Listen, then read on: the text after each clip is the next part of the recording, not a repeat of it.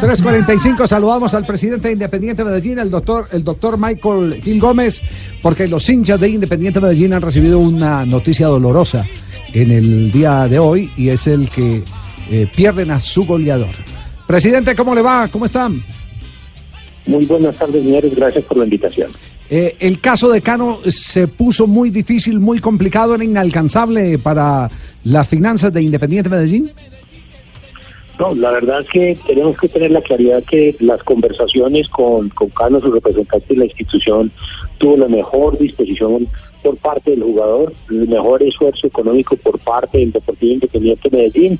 Como es obvio, habían expectativas que estas no se pudieron alinear y al final pues no se llegó a un acuerdo. Es así.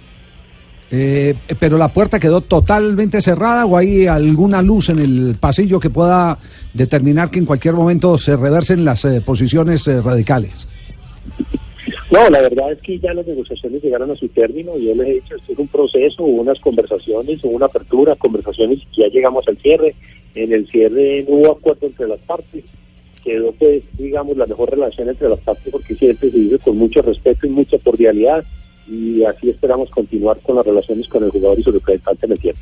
Sí, eh, eh, es, es, bueno, es bueno decir eh, en este momento que eh, Independiente Medellín está cuidando enormemente su presupuesto, como la mayoría de los equipos del fútbol profesional colombiano, pero eh, hay dificultades para poderle explicar a la afición cómo en 15, 20 días pierde a sus dos goleadores.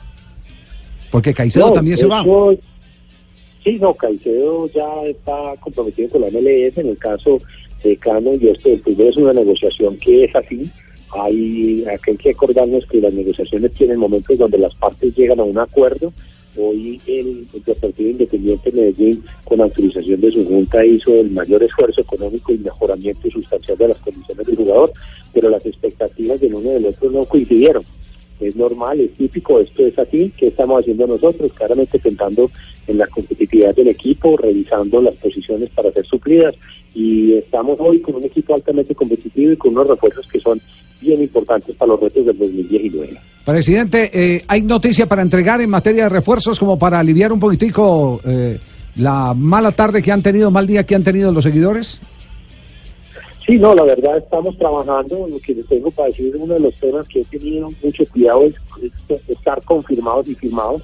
Esto del fútbol cambia minuto a minuto, ustedes bien lo saben. Si, si nosotros soltamos un nombre y de un momento a otro el jugador arranca para otro lado, pues generamos una inexactitud y nos sobra en el chat.